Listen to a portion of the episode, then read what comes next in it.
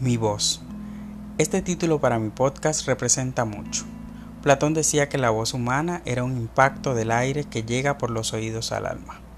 Y yo, tan idealista como él, creo igual. Cada ser humano posee un color, un tono, un rasgo específico en su voz que lo hace único.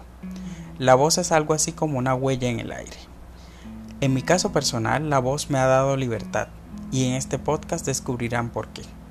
Les invito a quedarse, de seguro hay algún tema con el cual muchos se identificarán, y hasta podrán ser persuadidos para ver desde otra perspectiva muchos asuntos que no creíamos posibles.